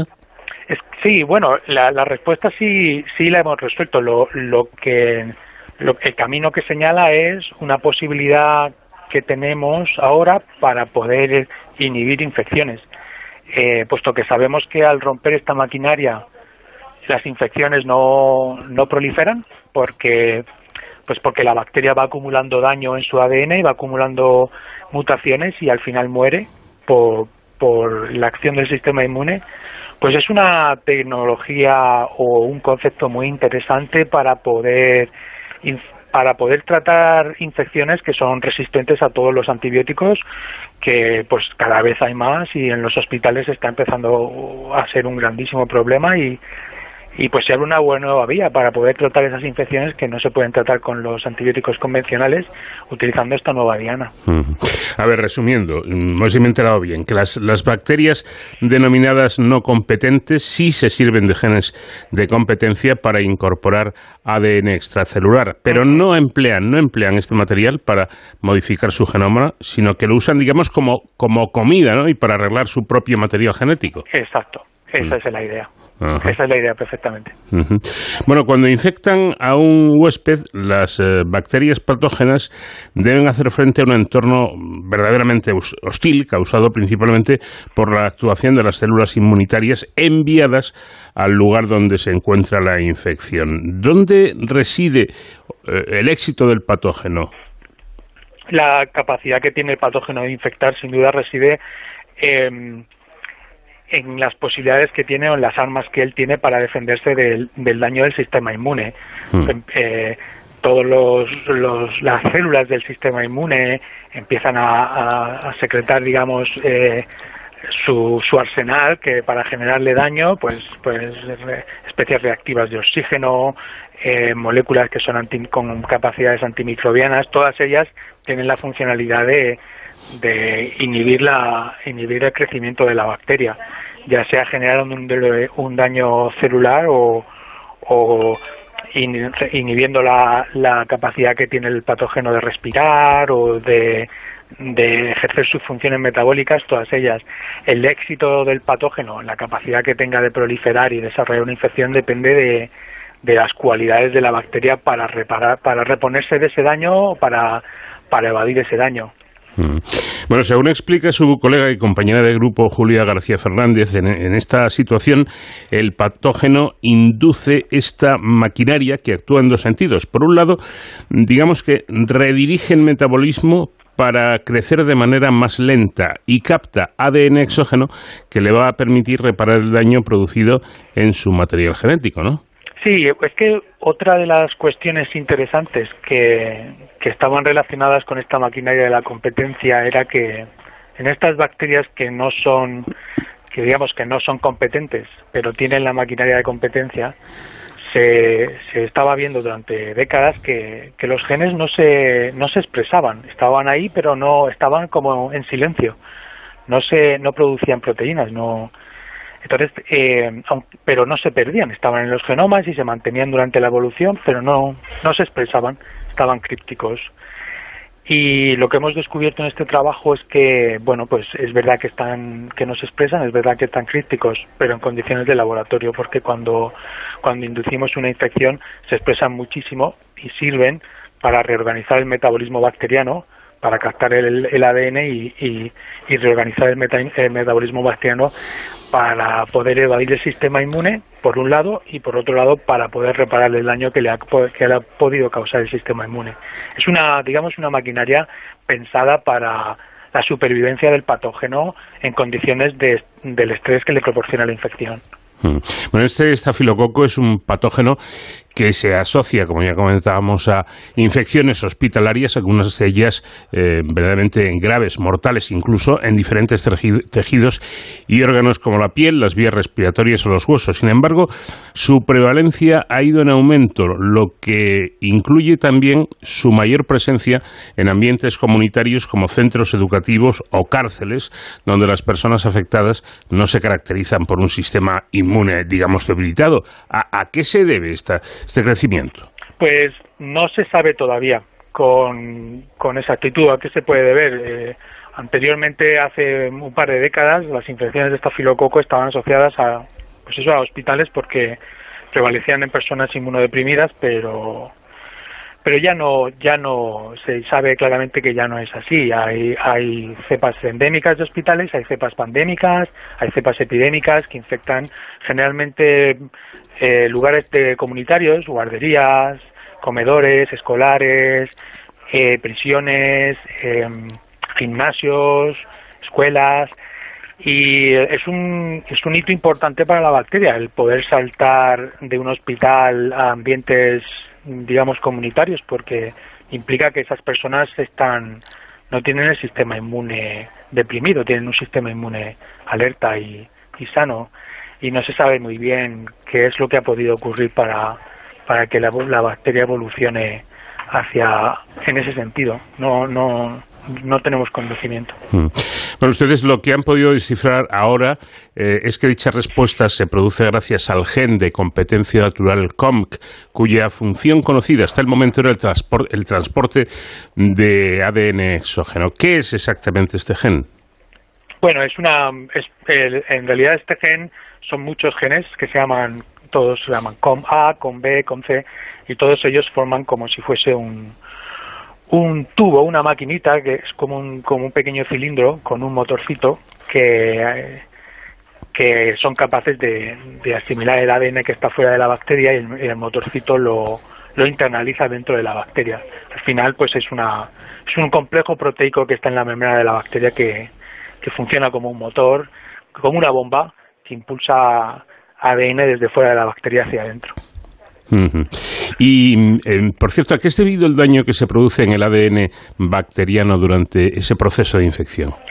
porque bueno pues una de una de las funciones in- principales del sistema inmune sobre todo el sistema inmune innato como los neutrófilos es producir unos compuestos que se llaman especies reactivas de oxígeno eh, los ROS que, que generan un daño brutal en, en, en todas las células pero especialmente en las bacterias eh, generan un, un grandísimo daño y que causan pues mutaciones y causan daño en el ADN que si no se repara pues se va acumulando y hace que en algún momento la bacteria pues empiece a ser inviable porque no puede expresar sus, sus genes. Eh, es fundamental para la bacteria tener mecanismos de reparación de ADN para poder evadir el ROS del sistema inmune. Mm. Si no lo hace, la infección se cura, que por otro lado es lo que nosotros queremos. Claro. Eh, algo que me ha llamado la atención es que la, la bacteria cuenta incluso con un plan B que supone pasar a, a la fermentación como mecanismo de respiración celular. Cuéntenos esto. Sí, porque bueno, pues el ROS, como ya he dicho, que es un, es un agente, es un potente agente oxidante y genera muchísimos daños, también inhibe la, respiración. Eh, toda la maquinaria y toda la, la la maquinaria, la cadena de electrones y la maquinaria de respiración de la bacteria queda inhibida completamente por, por estas especies reactivas de oxígeno. Entonces, eh, la bacteria, su plan B es, es fermentar, que pues la fermentación no necesita no necesita respirar, no, necesita respiración. Y para ella es- posible sobrevivir con fermentación en, presen- en presencia de re- especies reactivas de oxígeno, en presencia de ROS, pero como la fermentación es energéticamente más eh, menos productiva que la respiración, o sea, genera menos energía, es más menos productiva, pues necesita consumir más comida la bacteria. Mm. Entonces, esta maquinaria de competencia lo que hace es eh, pues internalizar el ADN eh, y que sirva también como comida para poder impulsar la fermentación y que la bacteria pueda crecer eh, en presencia de ROS, en condiciones en las que pues normalmente pues no podría crecer utilizando la, la respiración. Bueno, este estudio ha puesto a prueba la nueva función y pudo observar que al atacar dicha maquinaria, las bacterias no eran capaces de infectar y acababan muriendo, lo que, según dicen, resulta un avance importante, no solo a nivel académico, sino que el mecanismo tiene una funcionalidad muy relevante a la hora de bloquear infecciones, claro. Claro, claro. Ahora el sistema, el siguiente paso sería pues intentar diseñar compuestos, moléculas que sean capaces de bloquear este este motorcito, este esta maquinaria de competencia COP para que las bacterias no puedan reponerse del daño del ROS y que el sistema inmune sean capaces de eliminarlas. Este sistema eh, sería pues muy interesante para que el sistema inmune propio pueda eliminar infecciones que no que son resistentes a los, antibióticos y que no se puedan tratar con otra cosa. Sería fantástico que pues una infección muy difícil de tratar que, que la puedas eliminar tú con tu sistema inmune eh, sin más. Entonces, pues eh, estamos eh, trabajando ahora en esa en esa línea. Bueno, lo que hace la investigación es abrir la puerta al desarrollo de moléculas dirigidas a ese gen COMP eh, como posibilidad terapéutica. La, la terapia actuaría como ayuda al sistema inmune, evitando la fermentación eficiente y, por tanto, la reparación genética de, de la bacteria, si no me equivoco. Sí, correcto. Es esa, esa es la idea precisa. Bueno, y el grupo que usted dirige en el CNB trabaja en esa dirección mediante el cribado por ordenador de compuestos que inhiban los genes de competencia natural. Explíquenos un poco esto. Sí, bueno, ahora los anteriormente los para buscar compuestos que, que se unan a tu proteína y que la puedan inhibir, anteriormente se utilizaba un, unos experimentos de cribado reales, ¿no? Con moléculas reales y con la proteína purificada en un tubo de ensayo, pero bueno, eso ya casi casi que no se practica porque son, pues, son ensayos de sobre 100.000 moléculas o sobre 100.000 moléculas o, o entonces son demasiado complejos. Lo que se hace es eh, se hace un ensayo virtual. Hay unas bases de datos con unas moléculas virtuales y si tú tienes la estructura de tu proteína y la conoces, tú puedes hacer ensayos virtuales de unión y de, y de inhibición de tu proteína y sobre esas 100.000 moléculas te pueden salir unos pues 100 o 200 candidatos de moléculas que se unen y que inhiben virtualmente tu molécula y sobre ellos pues ya puedes puedes adquirir las moléculas y hacer los ensayos experimentales que, que tardan mucho más tiempo y, y son más laboriosos, pero como sistema inicial para hacer un, un cribado masivo sobre cientos de miles de compuestos es una técnica fenomenal que te dan ahora los, los ordenadores y toda la inteligencia artificial te la, te la ofrece y es, es fantástico. Pues Daniel López, jefe del Grupo de Biología Molecular de Infecciones en el CNB y el investigador que ha dirigido este trabajo. Muchísimas gracias por habernos atendido y enhorabuena. A vosotros, a vosotros, muchas gracias.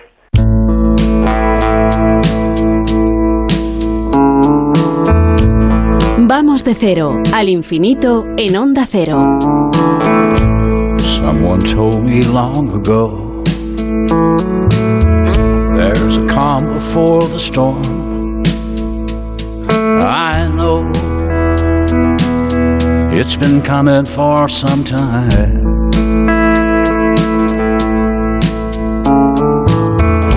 When it's over, so they'll say it'll rain a sunny day. I know, shining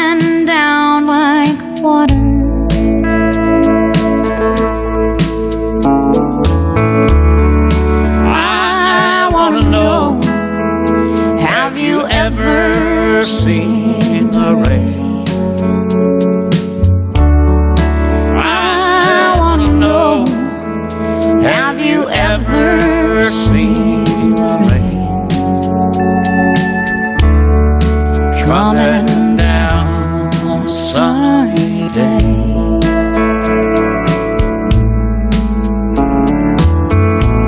Yesterday and days before, sun is cold, the rain is hard, and I know it's been that way for all my time. till forever on it goes. Through the circle fast and slow i know it can't stop. I wonder i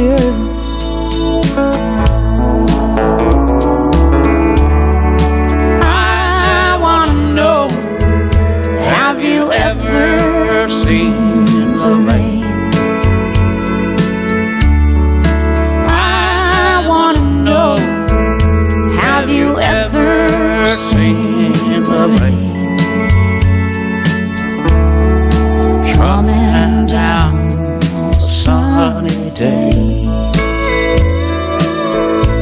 Investigadores del Centro Nacional de Investigaciones Oncológicas han descubierto el mecanismo que causa la resistencia a la radioterapia, así como un fármaco que podría revertirla. Además, solo es necesario realizar un análisis de sangre para identificar los pacientes a quienes beneficiaría este tratamiento y a los que no, para evitar así efectos secundarios inútiles. Este grupo de científicos ha propuesto una nueva estrategia para que los pacientes con metástasis en el cerebro que no responderían a la radioterapia puedan beneficiarse de ella. Los autores, liderados por Manuel Valiente, han descubierto que basta, como digo, un análisis de sangre para identificar pacientes resistentes a este tratamiento antes de someterse a él y han encontrado un fármaco que podría revertir la situación. Ya han comenzado un ensayo eh, clínico multicéntrico para validar el biomarcador a través de la Red Nacional de Metástasis Cerebral. Los hallazgos se han publicado en la revista Nature Medicine. Manuel Valiente, ¿qué tal? Buenas noches. Hola, buenas noches. Bueno, dicen ustedes estar eh, muy contentos porque han obtenido un resultado triple. Denos más detalles. Sí, pues las, las investigaciones nos han permitido, en primer lugar, eh, ser conscientes de un mecanismo que es necesario para poder eh, inhibir esta resistencia a radioterapia. Por otra parte, lo hemos validado en pacientes eh, a través de un estudio poco invasivo, como es la biopsia líquida, que nos permite predecir qué paciente va a responder y qué paciente no va a responder.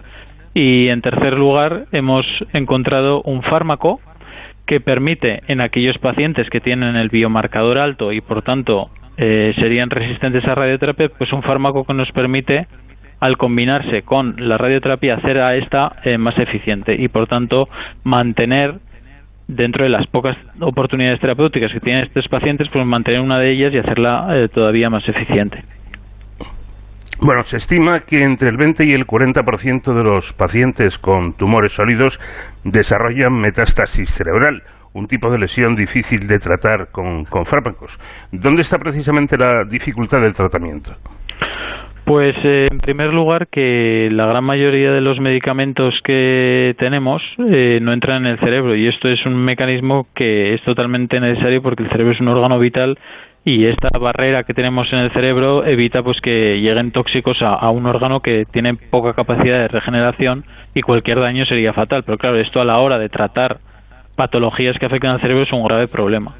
Eh, además, el, el tema de el desarrollo de la metástasis en el cerebro, eh, tenemos datos de nuestro laboratorio y de otros laboratorios de todo el mundo que sugieren que hay un periodo de adaptación de esas células tumorales al ambiente tan diferente que constituye el cerebro y esto hace que empiecen a surgir diferencias entre la metástasis y el tumor primario del que deriva. ¿Eso qué quiere decir? Pues que hay tratamientos que pueden funcionar muy bien en el tumor primario, pero que a lo mejor no funcionan tan bien en la metástasis simplemente porque ésta ya ha evolucionado y se ha convertido en una entidad eh, parcialmente diferente.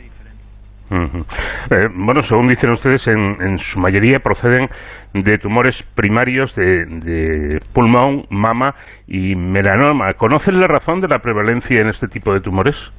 Pues la verdad es que es que no, no sabemos muy bien por qué hay tumores que tienen más predisposición a, a entrar en el cerebro y otros que no. El caso de melanoma es eh, llamativo porque este tipo de tumor primario tiene una gran eh, predilección por hacer metástasis en el cerebro. Se cree que tiene que ver con el origen eh, embrionario de estas células eh, de melanoma, de, vamos, de las células eh, de la piel, y ah, pero no no está clara la razón Ah, en cuanto al pulmón y la mama eh, el, el pulmón suele ser un tumor de una dispersión más rápida en momentos iniciales y es frecuente que la metástasis en cerebro se vea acompañada de metástasis en otros órganos. Sin embargo la mama eh, puede hacer metástasis en otros órganos y con el paso del tiempo aparecen las metástasis en el cerebro. Y esto es una es una aparición que a veces es muy eh, difícil en el- desde el punto de vista del paciente porque son pacientes que a lo mejor han respondido a tratamientos para el tumor primario muy bien, incluso para metástasis fuera del cerebro, y, eh, están eh, siendo controlados a lo largo del tiempo y llega un, buen día que desgraciadamente eh, encuentran que hay una recaída en el cerebro y esto es, desde luego son, malas noticias. Bueno, podemos decir que la radioterapia es, uno de, de la- es una de las herramientas más empleadas para estos tratamientos. Sin embargo, los efectos secundarios eh, pueden ser importantes y además parece ser que es frecuente la reaparición de los tumores en el área que ha sido irradiada, ¿no? Sí, bueno, eh, cualquier tratamiento eh, tiene potenciales efectos secundarios. Eh, la radioterapia, como tal, pues también. Eh, se ha visto que si los pacientes reciben un tipo de radioterapia, que es la que nosotros hemos estudiado, que es radioterapia de todo el cerebro, pues estos pacientes si tienen una eh, determinada supervivencia que es eh, larga en el tiempo, pueden desarrollar problemas de deterioro a nivel eh, cognitivo, porque, claro, estás irradiando todo el cerebro. Dicho esto, la radioterapia a nivel eh, tecnológico ha tenido una evolución brutal Ah, actualmente hay técnicas de radioterapia que permiten ya no irradiar todo el cerebro, sino centrarse en el foco donde está la- el tumor. Y esto lo que hace es que evitas ese tipo de eh, eh, problemas secundarios. La, la- la historia es que hay pacientes que pueden recibir este tipo de radioterapia marfocal y hay otros que no. Por ejemplo, si un paciente tiene muchísimas metástasis en el cerebro, esta radioterapia focal ya no se puede aplicar y hay que aplicar la otra para poder eh, acceder a todas esas metástasis. Entonces, lo que tenemos que intentar, eh, hemos intentado a través de este estudio es sabiendo que a veces esta terapia hay que darla, no hay otra opción, pues darla de una manera que sepamos que va a beneficiar al paciente e incluso podamos disminuir la dosis de radioterapia manteniendo los beneficios que podría aportar. Y eso es lo que hemos conseguido. Y todo esto sucede después de aplicar la denominada radioterapia holocraneal, denominada así por aplicarse sobre todo el tejido cerebral. ¿Por qué, por qué esa resistencia? Bueno, pues esta resistencia, el por qué surge, o sea, hay muchas posibilidades de encontrar resistencia en las células de cáncer y por eso el cáncer es tan complicado de tratar. Nosotros lo que hemos encontrado es una resistencia que es totalmente dependiente de eh, eh, estas células cancerígenas colonizando el cerebro. Es decir, cuando estas células cancerígenas aterrizan en el cerebro, activan un mecanismo en el cerebro que sería un mecanismo eh, de respuesta a algo que no es normal en el cerebro, un mecanismo inflamatorio. El problema es que las células del tumor se adaptan a este mecanismo inflamatorio y lo usan para activar un mecanismo que les lleva a ser resistente a la terapia que viene después, que sería la radioterapia. Es decir, que se establecen una serie de conexiones entre la metástasis y el ambiente que les rodea que eh, son eh, beneficiosas para el tumor y obviamente perjudiciales para el paciente. Por eso, en el laboratorio estamos muy interesados en estudiar estas eh, interacciones porque nos permiten descubrir nuevas eh, vulnerabilidades que podemos explotar eh, para eh, tratar concretamente, eh, no tanto el tumor primario, pero concretamente la metástasis y en este caso la metástasis en el cerebro. Mm. Eh, hay que decir que este fenómeno, según aseguran ustedes, ha sido, no obstante, poco estudiado hasta ahora. ¿Cómo lo han hecho ustedes? El- en general, el proceso metastático cerebral ha sido poco estudiado porque hace unos años estos pacientes pues tenían muy mal pronóstico y se creía que no había nada que hacer por ellos. Eh, a lo largo del tiempo, eh, esto ha sido inevitable mm, desde el punto de vista de, ser abordado porque la metástasis cerebral se ha convertido en una barrera para seguir mejorando los tratamientos en oncología, porque muchos de los tratamientos que hay que funcionan bien, que hemos hablado anteriormente de esto, pues no funcionan tan bien en el cerebro. Y, y lo que está ocurriendo, he puesto el ejemplo de este paciente con un cáncer de mama que incluso estaba curado en la enfermedad primaria, incluso las metástasis respondían, pero un buen día desarrolla una recaída en el cerebro y esto no está respondiendo al tratamiento que estaba recibiendo, por lo cual es necesario desarrollar otras estrategias para, para este tipo de metástasis. En concreto, la, la- la radioterapia pues es- se ha estudiado poco y se sabía que había una resistencia a esta terapia. Lo que se ha hecho es evolucionar hacia esas otras formas de radioterapia más locales que son más efectivas, pero el problema es que no todos los pacientes pueden acceder a ese, a ese otro tipo de radioterapia, con lo cual quedaba ahí este este problema no que no se había solucionado, ¿no? Y nosotros yo creo que aportamos un, un nuevo conocimiento sobre cómo mejorar este tipo de terapia. Y ustedes lo que han logrado es identificar una vía molecular implicada en la aparición de resistencia y en particular una proteína, ¿no es así? Sí, correcto. Eh, dentro de esta reacción del, del, eh, cerebro, de esta reacción inflamatoria que ocurre cuando eh, en el cerebro entran estas células cancerígenas, se activa, este mecanismo inflamatorio activa que las células cancerígenas secreten una proteína fuera de, de- de ellas mismas. Esta proteína vuelve a señalizar hacia la célula tumoral activando un receptor que también se encuentra en el tumor. Y esto hace que dentro de, la célula cancerígena se active un mecanismo que le permite ser más eficiente para resistir eh, este tratamiento de radioterapia. Entonces, esto es un mecanismo que, que hemos encontrado y que afortunadamente eh, eh, tiene unas formas de ser inhibido. Una de ellas es inhibiendo este receptor y al inhibir este receptor eh, podemos cortar ese, ese incremento de resistencia que adquiriría el tumor al estar eh, colonizando el cerebro. Y además la proteína en cuestión, la S100A9, funciona como indicador de la sensibilidad a la radioterapia. Es decir, a mayor presencia de esta proteína, más oposición a este tratamiento, creo. Sí, exactamente es así. Eh, esto, lo interesante ha sido que esta proteína la descubrimos de una manera totalmente eh, no dirigida, es decir, hicimos un estudio de preguntarnos, bueno, vemos resistencia en los modelos animales del laboratorio, vamos a estudiar qué cosas están alteradas. Y ella y esta proteína era el candidato número uno. Entonces hemos seguido trabajando sobre esta proteína y eh, lo que hemos visto es que en los modelos animales era clarísimo que al inhibirla, metástasis que eran resistentes se hacían sensibles.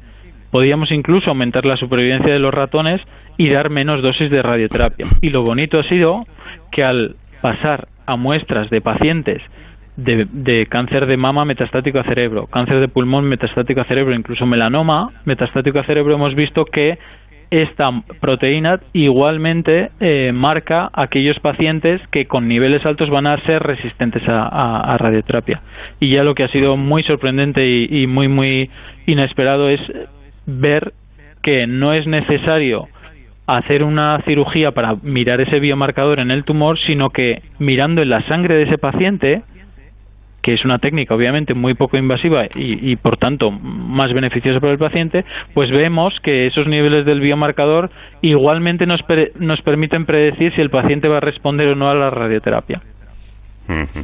Efectivamente facilita mucho las cosas. Y otro resultado esperanzador es que ya se conoce ese fármaco inhibidor, como señalaba, de, de la proteína a la que se une esta en concreto, ese 100A9, para activar la resistencia y que en ensayos clínicos eh, contra el Alzheimer ha demostrado ser seguro y capaz incluso de atravesar la barrera hematoencefálica y llegar hasta el cerebro, además. Exactamente, esto eh, también es una, o sea, con esto avanzamos muchos años, ¿no? Es decir, el tener la posibilidad de en el futuro, esperemos próximo, usar un fármaco que ya se ha testado en pacientes, que ya se ha demostrado que no tiene eh, problemas de toxicidad y que se ha demostrado eh, que es de los pocos que entra en cerebro, pues eh, es un camino ya andado que nosotros podemos reutilizar ahora no para tratar el Alzheimer, sino para eh, eh, emplearlo en combinación con radioterapia en, en pacientes con metástasis cerebrales. Bueno, en resumen podríamos decir eh, que no solo detectan a los pacientes que se pueden aprovechar de este tratamiento, sino que además contarían con un fármaco para revertir esta resistencia de determinados pacientes. Y eh, la última cuestión que quería preguntarle es que además eh, eh, el uso de inhibidores del receptor de S100A9 podría utilizarse para reducir la dosis de radiación que es necesaria para eliminar las células tumorales y de este modo minimizamos los efectos de la irradiación en el tejido cerebral norma- normal, eh, aumentando por lo tanto el beneficio para los pacientes, claro.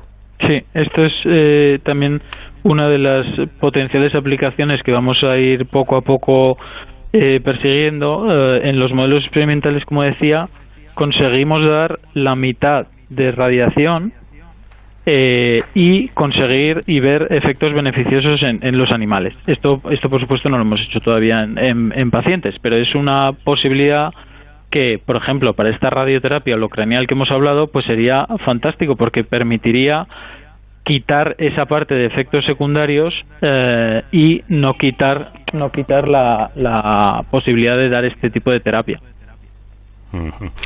Bueno, pues yo creo que un asunto bastante interesante mm, que eh, hemos podido compartir con Manuel Valiente como científico del CENIO y además eh, líder de este trabajo. Manuel, muchísimas gracias por habernos atendido y nuestra más cordial enhorabuena. Pues muchas gracias a vosotros.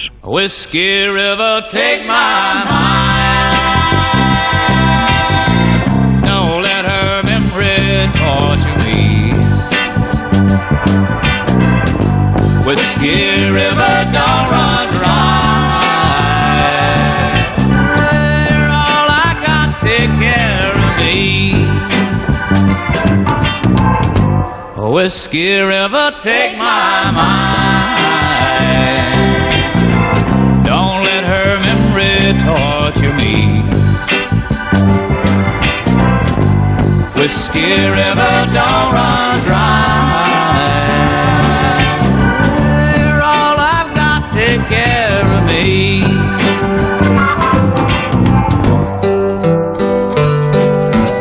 I'm drowning in a whiskey river, bathing my memory mind in the wetness of its soul. Feeling the amber current flowing from my mind,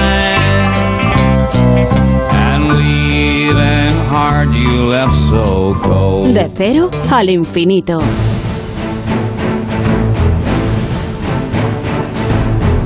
Y como les anunciamos, ahora en Héroes sin capa vamos a dedicar nuestros minutos a hablar eh, de un gran evento, eh, el Mundo Hacker Day, que ha reunido a gran cantidad de expertos internacionales. David Ferrero, ¿qué tal? Buenas noches. ¿Qué tal, Paco? Muy buenas madrugadas. Pues efectivamente, precisamente eh, ayer, jueves, eh, se celebraba el Mundo Hacker Day, uno de los eventos de referencia en cuanto a ciberseguridad se refiere.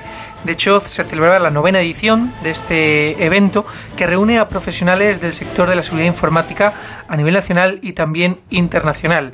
Un evento, como digo, que es de los más importantes en nuestro país en este sector. Para saber cómo se realizó este evento y sobre todo qué conclusiones sacaron estos especialistas y estos expertos en una reunión en la que se dieron cita más de 2.000 personas, contamos con Víctor Aznar, que es uno de los organizadores de este Mundo Hacker Day. Eh, señor Aznar, buenas noches, bienvenido. Hola, buenas noches. Bueno, ¿cómo, cómo, cómo acabó este Mundo Hacker? Eh, cuéntenos un poco cómo se desarrolló. Bueno, como has comentado antes, ha sido ya la novena edición de- del evento. Eh, ha sido el segundo año que hacemos en formato virtual, ¿no? Un poquito la situación. El año pasado decidimos hacerlo en formato 100% virtual. Este año, como todavía estaba todavía clara ¿no? la, la situación, eh, pues hemos apostado por hacerlo de nuevo virtual. Y bueno, la que el resultado ha sido pues, muy satisfactorio. ¿no? Hemos tenido pues, más de 2.000 personas en, en el evento. Y a nivel contenidos, pues, eh, ha habido 40 ponentes, 35 charlas, eh, ponentes y varios ponentes internacionales. Al final de hacerlo online nos permite también pues, eso, pues, que haya mucho más ponentes de otros países, ¿no? que, que en un formato presencial pues, bueno, ya implica unos costes ¿no? de desplazamiento, vuelos, etc. Y han participado pues, más de 20 empresas. Ujú. Muy satisfechos. Bueno, pues en- enhorabuena, como decimos, es la novena edición que se hace el Mundo Hacker, eh, en esta ocasión en formato virtual por la pandemia. ¿Tienen pensado en el futuro volver al formato físico o se sienten a gusto con esta, con esta opción digital? Sí, a ver, eh, la verdad es que el resultado de estos dos años ha sido muy, satisfactorio. Eh, los, eh, las empresas que han participado están también muy, muy contentas porque al final hacemos un tracking muy detallado de los usuarios, ¿no? sabemos dónde entran, eh, qué stands han visitado, porque hay una zona virtual de stand, pues sabemos eh, pues, todo, todo ese tracking, pero es cierto que, la gente está demandando en formato presencial. ¿no? Ya para el año que viene, de hecho, lo hemos anunciado eh, a primera hora, ¿no? que el próximo año volvemos a formato presencial. Siempre nosotros los hemos emitido en streaming, ¿no? las charlas, o sea que o sea, podéis seguir disfrutando del evento en formato online, ¿no? el que esté fuera, pero sí que volvemos a formato presencial y de hecho tenemos hasta fecha, que es el, si no me equivoco, el 20 de abril de 2023. Ujú. Pues ya nos anotamos esa fecha dentro de un año, eh, justo, eh, para estar también en ese mundo hacker ya de forma física, de nuevo, de forma física. Eh, nueve años de este evento, me imagino que ha cambiado mucho el panorama de la ciberseguridad entre la primera edición del mundo hacker y esta novena entrega. Eh, ¿Cómo ha sido esta evolución durante estos años en el, en el panorama del sector? Pues eh, principalmente a nivel contenidos es cierto que ha cambiado mucho, ¿no? porque se- por ejemplo este año eh, ha habido mucho, mucho debate pues en torno a todo el tema del blockchain, criptomonedas, eh, internet por fin, todo el tema de IoT, Big Data, internet artificial y por supuesto la ciberguerra ¿no? está también muy, muy presente. Y bueno, son temas que hace nueve años ¿no? pues, eh, la cuestión existía, ¿no? todo el tema del metaverso y demás algo que, no- que ni siquiera. Entonces, bueno, eh, que a nivel de contenido se ha evolucionado mucho. Nos comentaba Víctor Aznar como organizador de este evento que han participado más de 20 empresas en, en el mundo hacker. Eh, bueno, las empresas quizás sean el sector de la sociedad que más concienciados están de la importancia de la ciberseguridad. ¿Por qué, por, por- por qué, por qué es así? ¿Por qué es tan importante? Sí, al final estamos en un mundo que cada vez está más conectado a Internet, ¿no? Y creo que hoy día ya es impensable. Vamos, yo no conozco a nadie en mi entorno que, por ejemplo, no tenga móvil, ¿no? O que no use ordenador, ya sea para trabajar o para su uso personal. Eh, ya hay dispositivos conectados a Internet, pues como ropa, ¿no? Existe la ropa conectada a Internet, entonces, bueno, al final se está generando millones y millones de, registros de información y hay, hay que gestionar esa información, ¿no? Es personal, hay que protegerla. Bueno, por ejemplo, el caso de la ropa es es muy muy curioso, ¿no? Porque tú tienes una camiseta que te está eh, tomando tus constantes vitales y las está enviando a Internet, a un servidor. Entonces, si alguien es capaz de hacer esa información, pues, bueno, que está haciendo información sensible, ¿no? Sobre- ti. Entonces, bueno, es cierto que el, todo el tema de la ciberseguridad, eh, el tema de Ucrania, obviamente, pues eh, ha hecho también aumentar la preocupación porque bueno, hay ciberataques, ¿no? a empresas que, bueno, que están sucediendo, ¿no? O sea, lo que estamos viendo es que no es un mundo teórico y real, sino que realmente existe, ¿no? Se están produciendo muchos ciberataques. Desde el punto de vista de los profesionales, ¿cómo habría que dar ese salto de las empresas a la sociedad en general y también a la administración pública para que la gente tome conciencia realmente de la importancia de la ciberseguridad? A ver, yo creo que el primer paso efectivamente es ser conscientes de que el riesgo está ahí eh, y que el eslabón más débil siempre es la persona. ¿no? O sea, eh, mucha gente dice, oh, he puesto aquí un montón de sistemas de ciberseguridad, protegiendo los equipos, pero no, si no formas a tu gente, al final eh, siempre, el, digamos, siempre el, eslabón más débil en seguridad, ciberseguridad es el propio usuario. Entonces es muy importante formar a su usuario. El mundo hacker cuenta entre los apoyos institucionales con el Centro Criptológico Nacional, el CNCERT. Eh, me imagino que esto para ustedes pues es una muestra ¿no? de la importancia eh, de la ciberseguridad en, en nuestra sociedad y que, nos, y que lo apoyen organismos como el Centro Criptológico Nacional pues es relevante. Sí, efectivamente, desde la primera edición, ¿no? En este siempre el apoyo de- del CERECER, especialmente ellos pues apuestan mucho, ¿no? Por tema de seguridad y también por, eh, por toda la demanda que hay, ¿no? Hay, hay una escasez brutal de expertos en ciberseguridad. Entonces, bueno, es un poco también la función que hacen ellos, ¿no? De, pues, concienciar a la gente, ¿no? Que, la gente tome interés, que se quieran formar. Ha surgido un montón de, máster, incluso hay cargas de universitarios, ¿no? De, de ciberseguridad, porque hay una demanda muy y la va a seguir habiendo. Eh, hoy en día contamos con otro tipo de foros de ciberseguridad, por ejemplo, los que impulsan las fuerzas y cuerpos de seguridad del Estado, como el Cyberwall de la Escuela Nacional de Policía o la Cyber Academy de la Guardia Civil, ¿no? La National League eh, de Ciberseguridad. Sin embargo, ustedes han sido los pioneros eh, con esos eh, edición. ¿Cómo surge el mundo hacker hace nueve años? Pues realmente surgió, nosotros un medio de comunicación ¿no? especializado en ciberseguridad y la idea era simplemente pues hacer un evento pequeñito, ¿no? unas 100 personas, pues bueno, vamos a reunir a 100 personas, ¿no? hablamos de ciberseguridad, el tema es que bueno, lanzamos la convocatoria y las 100 se convirtieron en 200, 300, 400, al final 800 personas, ¿no? en la primera edición tuvimos 800 personas. Tuvimos que cambiar el sitio porque nos hacemos en un teatro, tuvimos que irnos a hacer un teatro más grande. Y surgió así, la verdad que surgió un poquito sin tenerlo previsto, ¿no? O sea, pequeño evento que era de 10 personas, se convirtió en uno de 800 personas. Ese primer año nos trajimos ya, fue una apuesta importante, trajimos a, a Kevin Mitnick de Estados Unidos, que es uno de los hackers más conocidos ¿no? a nivel mundial, y la verdad es que fue, fue un éxito. Y a partir de ahí, el siguiente año, ya pasamos a 1.500 personas. Y a los siguientes, pues hemos bajado nunca de 2.000. Estamos siempre entre 2.000 y 2.500 personas. Que se dice pronto, ¿eh? se dice pronto más de, de 2.000 personas. Eh, el evento, como, hemos comentado al, al inicio de esta entrevista, se realizó este jueves, pero eh, aún hoy sigue activo a través de una especie de aprendizaje final, ¿no? que, en el que se han podido inscribir los participantes, que es como una especie de captura la bandera eh, virtual, ¿no? y que está activo durante todo este fin de semana. Sí, eso es. Es un TTF que hacemos en colaboración con una empresa que se llama Hard Rocks.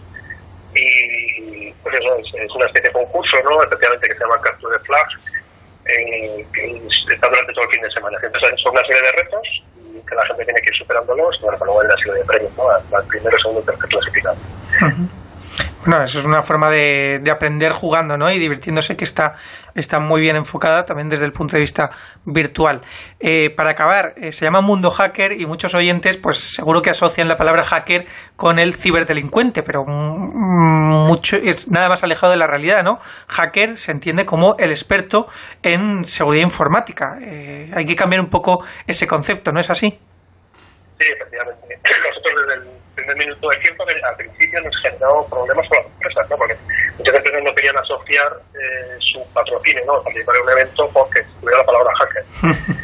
y al principio, eh, los primeros años nos costó, nos costó. Pero bueno, sí, es cierto, nosotros teníamos claro que la palabra hacker era negativa, pero yo creo que nueve años después sí que se sigue asociando, ¿no? Como algo negativo. Pero eso que te has comentado, que al final el malo no es el hacker, sino el o el cibercriminal. Ujú. Que puede ser un hacker, pero hay hacker, eh, digamos, eh, éticos, ¿no? Es decir, buenos, el, ciber, el, el experto en seguridad informática, que, y luego también hay hacker, pues, que son ciberdelincuentes, pero que no se puede asociar el hacker a una figura delictiva, así de primeras. Correcto. Bueno, pues eh, Víctor eh, Aznar, coorganizador de este Mundo Hacker Day, recordamos la novena edición que acaba de tener lugar eh, en formato virtual eh, y que ya tiene fecha para una décima edición, me imagino una edición que además para, para ustedes será muy especial por, por ese cumpleaños tan redondo ¿no? que son los 10 años. Sí, además coincide lo que hemos comentado, ¿no? que después de dos años en formato virtual, volvemos a presencial, coincidiendo con el décimo aniversario. Bueno, Va a ser, va a ser un evento muy, muy especial. Bueno, pues allí estaremos eh, y será un placer compartirlo también aquí en, en Onda Cero desde este programa, desde De Cero al Infinito y con nuestros héroes sin capa también en formato digital. Víctor Aznar, muchísimas gracias por acompañarnos. Gracias a vosotros. Pues Paco, nos despedimos eh, hoy digitalmente, virtualmente y volvemos la semana que viene. Hasta entonces, ya saben, protéjanse.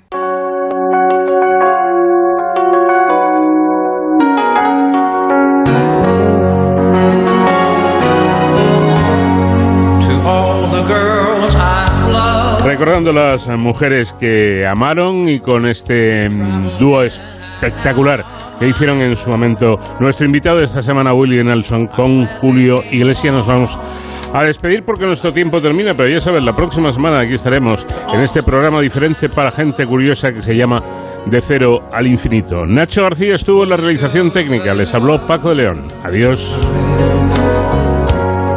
Then may I say I paid the